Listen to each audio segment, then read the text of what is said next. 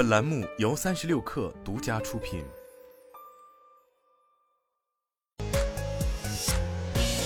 网络新商业领域全天最热消息，欢迎收听快讯不联播，我是金盛。三十六氪获悉，国家移民管理局政务服务平台正式开通在华外籍人士签证证件网上预约查询等功能。碧桂园的境内债务处理告一段落，接下来将着手处理境外债务。碧桂园已经委托中金公司作为财务顾问，协助处理境外债务重组事宜。截至目前，碧桂园未对境外债券的处理做出任何公开回应。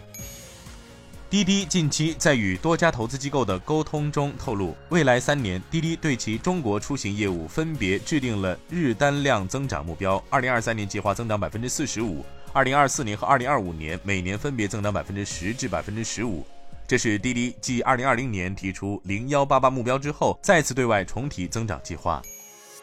多多跨境旗下电商平台特姆向卖家推送了一份新协议——客服外包服务协议。有媒体报道称，该协议内容透露出一个信号，即多多跨境开始向卖家们收取相应佣金。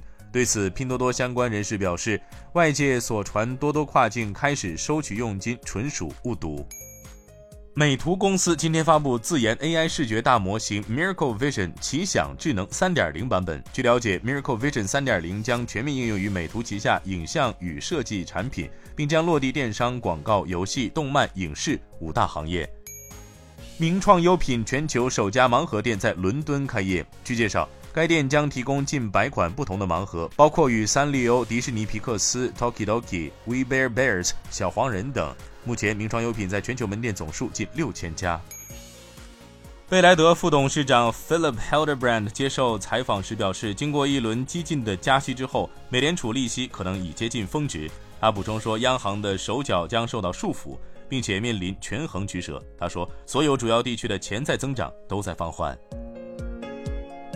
以上就是今天的全部内容，咱们明天见。